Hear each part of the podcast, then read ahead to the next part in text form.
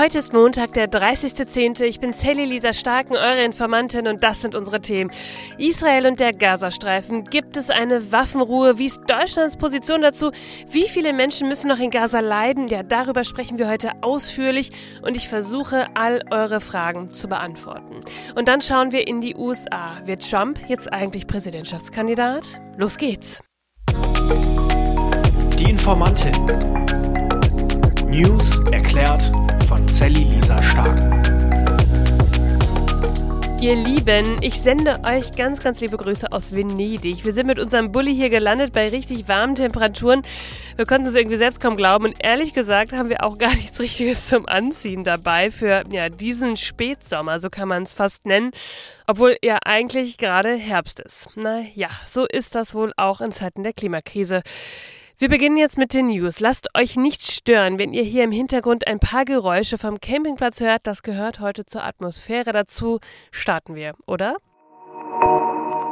Heute beginnen wir mit Israel und dem Gazastreifen. Mein Postfach, ja, ob es Mails oder auch bei Instagram ist, ist quasi am explodieren. So viele Fragen habt ihr dazu und es ist auch völlig verständlich. Gerade passiert so viel, dass wir gar nicht so richtig verstehen können, woher das alles kommt und wie wir es einordnen sollen. So viele unterschiedliche Stimmen ja auch, die gerade total laut sind und ihre Meinung sagen. Ich versuche euch heute in dieser Folge wieder etwas ausgiebig und mit Ruhe und ein bisschen Zeit, ja, darauf irgendwie einzugehen. Zusammen haben wir ja bislang ja eigentlich immer alles verstehen können, oder? Also schauen wir uns das jetzt mal gemeinsam an. Fangen wir mal mit der Resolution der UN an. Der, das ist jetzt ja seit dem Wochenende irgendwie Thema des Tages und wird immer weiter diskutiert. Nochmal zur Erklärung, die UN, das sind die Vereinten Nationen und das sind fast alle Staaten der Welt, Ihre zentralen Aufgaben sind die Wahrung des Weltfriedens und der internationalen Sicherheit, die Durchsetzung der Menschenrechte sowie der wirtschaftliche und soziale Fortschritt aller Völker. Ja, die Bundesrepublik Deutschland ist seit 1973 Mitglied bei der UN. Da ist sie beigetreten und setzt sich seitdem auch aktiv für deren Ziele ein. Ja. Und die UN, die hatte jetzt einige Versuche, dass sie irgendwie Stellung zum Nahostkonflikt nehmen. Und wie ihr euch vorstellen könnt, das war gar nicht so einfach. Die Sitzung der UN-Vollversammlung, die war einberufen worden, weil sich der UN-Sicherheitsrat bislang nicht auf eine Resolution mit humanitärem Fokus hatte einigen können. Erst am Mittwoch waren zwei Resolutionsentwürfe in dem Gremium gescheitert und am Donnerstag war es dann soweit. Jordanien hatte einen Text eingebracht und der wurde dann verabschiedet. 120 Länder stimmten dafür, 14 dagegen und 45 enthielten sich, darunter auch Deutschland.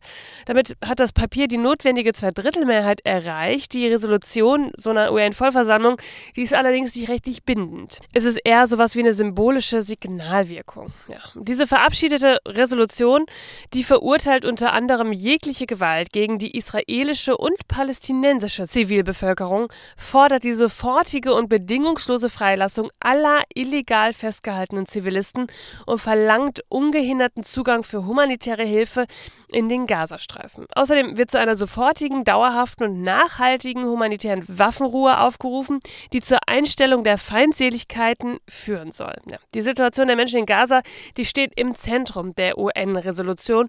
So wird zum Beispiel auch die sofortige Bereitstellung von Wasser, Nahrungsmittel, Treibstoff und Strom Zitat, im ausreichenden Mengen gefordert.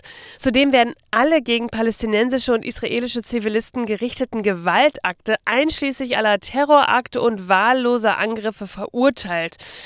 Und jetzt kommt das große Aber. Die Terrormiliz Hamas, die wird in diesem ganzen Text nicht namentlich erwähnt. Also, ehrlich gesagt, bleibt da ja irgendwie die große Frage, warum hat Deutschland sich enthalten? Das sind doch alles Forderungen, die sich irgendwie richtig anhören, oder? Außenministerin Annalena Baerbock sagt dazu. Zitat, weil die Resolution den Hamas-Terror nicht klar beim Namen nennt, die Freilassung aller Geiseln nicht deutlich genug fordert und das Selbstverteidigungsrecht Israels nicht bekräftigt, haben wir mit vielen unserer europäischen Partner entschieden, der Resolution am Ende nicht zuzustimmen. Ja, und Israel sagt dazu, Zitat, wir lehnen den verabscheuungswürdigen Ruf der UN-Generalversammlung nach einem Waffenstillstand entschieden ab. Das schrieb Israels Außenminister Eli Cohen in der Nacht zu Samstag auf der Plattform X. Zitat weiter, Israel beabsichtigt, die Hamas zu eliminieren. So sei die Welt auch mit den Nazis und der Terrormiliz Islamischer Staat verfahren, schrieb er. Und da gibt es auch noch weitere Kritik. Der Zentralrat der Juden in Deutschland, der sagt, äh, Deutschland, Enthaltung, ablehnen wäre besser gewesen. Der Zentralratspräsident Josef Schuster sprach im Tagesspiegel am Sonntag von einer Enttäuschung für die Juden in Deutschland. Deutschland habe mit seiner Enthaltung die Zitat relativierende Haltung der UN gegenüber Israel unterstützt. Deutschland hätte die Resolution ablehnen sollen. Damit hätten, Zitat, die mantrahaft vorgetragenen Solidaritätsbekundungen mit Israel auch im Gegenwind der UN-Vollversammlung hochgehalten werden können. Und auch die deutsche-israelische Gesellschaft reagiert auf das Verhalten der Bundesrepublik mit den Sätzen, Zitat, wie kann Deutschland sich bei einer UN-Resolution enthalten, die als alleiniges Ziel hat, Israels Recht auf Selbstverteidigung zu delegitimieren? Deutschland hätte klar mit Nein stimmen sollen. So hat es der Präsident der Gesellschaft Volker Beck gesagt. Ja, und auf der anderen Seite, da gibt es gerade in den sozialen Medien viele Stimmen, die sagen, ihr vergesst die Menschen im Gazastreifen. Wie kann Deutschland sich enthalten, wenn dort doch gerade so viele Menschen sterben? Ja, all das ergibt ein irgendwie ziemlich komplexes Bild. Für manche scheint es einfach zu beantworten zu sein, für manche aber auch nicht. Ich habe euch noch ein, zwei Gedanken dazu mitgebracht. Die Hamas, eine wirkliche Terrororganisation, die wird in dieser UN-Resolution nicht benannt. Sie begrüßt die Resolution sogar, klar, weil sie einen Vorteil daraus hätte. Ihr sind die Menschen in Gaza egal. Ganz klar, sie benutzen sie als eigenes Schutzschild und als Provokation. Der Hamas-Anführer Ismail Haniyeh, der sagte schamlos und offen in einer Erklärung, Zitat, wir brauchen das Blut der Frauen, Kinder und Alten in Gaza, weil es unseren Kampfgeist bestärkt. Ich finde es so krass, die Hamas opfert die Zivilisten in Gaza für ihren eigenen Wahnsinn. So kann man es eigentlich nur nennen. Und die Bilder aus Gaza lassen uns natürlich auch alle nicht los. Sophia Meyer, Journalistin bei RTL, die schreibt auf X, Zitat, das was jede Minute, jede Sekunde in Gaza passiert, ist ein Verbrechen an Unschuldigen. Es ist unverhältnismäßig, es ist unmenschlich, es ist unerträglich. Familien und Kranke werden zur Flucht gezwungen, wo keine Flucht möglich ist. Ihnen wird alles entzogen, was es zum Überleben braucht. Wasser, Essen, Medikamente. Unschuldige Zivilisten sind eingesperrt, werden von Bomben getötet. Kein Ort ist sicher, keine Wohnhäuser, keine Krankenhäuser, keine Schulen. Die Antwort auf Terror kann niemals Terror sein, egal in welcher Gestalt, in welcher Form. Das zu benennen schmälert nicht die unsäglichen widerwärtigen Verbrechen der Hamas. Das zu benennen ist nicht antisemitisch, das zu benennen ist eine humanistische Pflicht. Ja, und die Menschenrechtsaktivistin Düsen Tecker, die schreibt, mit unserer Menschenrechtsorganisation Hava Help fordern wir, dass humanitäre Hilfe für die Zivilbevölkerung in Gaza ermöglicht wird und jedwede Hilfe geleistet wird, um das Leben von Zivilistinnen zu retten. Die Kriegsparteien müssen sich auf eine humanitäre Feuerpause einigen. Wem etwas an dem Leben von palästinensischen Kindern, Frauen und Männern gelegen ist, der muss eine Kapitulation der Hamas und die sofortige Freilassung der israelischen Geiseln fordern. Hamas schert sich nicht nicht um das Leben der Bewohner Gazas. Wie ist es zu verantworten, dass offenbar jede Menge Treibstoff für Raketen da ist, die unentwegt auf Israel von Gaza aus gefeuert werden, aber nicht für die Stromgeneratoren, mit denen die Krankenhäuser betrieben werden? Ja, dies heute als kleiner Einblick und vielleicht für euch auch zum Nachdenken. Menschenrechte sind universell, sie gelten für alle. Und wir merken, dass diese Enthaltung Deutschlands auf beiden Seiten zu großer Kritik geführt hat. Und ich finde, Düsen Tekal hat es mit ihren Worten passend zusammengefasst. Man muss fordern, dass die Zivilbevölkerung in Gaza geschützt wird. Aber das geht auch nur, wenn die Geiseln freigelassen werden. Und ich glaube, genau das ist es, um was es hier geht und auf was es ankommt. Und ich glaube, das Wichtigste ist, dass wir gerade vielen, vielen Menschen zuhören und uns nicht vorschnell eine Meinung dazu bilden. Und ich habe euch noch einen ganz, ganz schlauen Text, wie ich finde, mitgebracht von Caroline Emke. Die schreibt nämlich in der Süddeutschen Zeitung.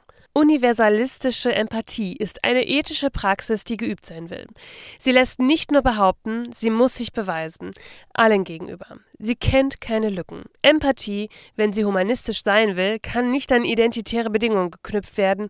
Jene Empathie, die sich nur denen einfühlen will, die einem ähnlich sind oder vertraut, ist ethisch verstümmelt. Barmherzigkeit, so erzählen es uns die biblischen Geschichten, erweist sich nicht nur denen gegenüber, die so aussehen oder sprechen wie wir selbst, sondern Sie ist voraussetzungslos. Sie gilt denen in Not, denen, die ein Antlitz haben. Menschenrechte sind Menschenrechte. Wir können und dürfen nicht erst verhandeln, wer alles als Mensch zählt.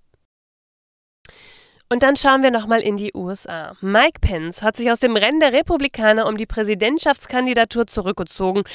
Er sagt, das ist nicht meine Zeit. Ähm, so hat es auf jeden Fall auf der Konferenz der Republican Jewish Coalition in Las Vegas gesagt. Weiter Zitat. Nach vielen Gebeten und Überlegungen habe ich entschieden, meine Präsidentschaftskampagne auszusetzen. Wir wussten immer, dass dies ein harter Kampf sein würde, aber ich bereue nichts. Ja, er gab allerdings keine Wahlempfehlung ab, wer denn jetzt anstatt ihm vielleicht der neue Präsidentschaftskandidat werden soll sollte, aber er forderte, jemanden zu wählen, der die besseren Seiten der Menschen anspreche und mit Zitat Höflichkeit führen könne. Ja, und damit wird er wahrscheinlich nicht Trump gemeint haben. Pence hat sich damals Trumps Forderung ja auch verweigert, eine Bestätigung des Siegs des Demokraten Joe Biden bei der Präsidentschaftswahl 2020 im Kongress zu blockieren.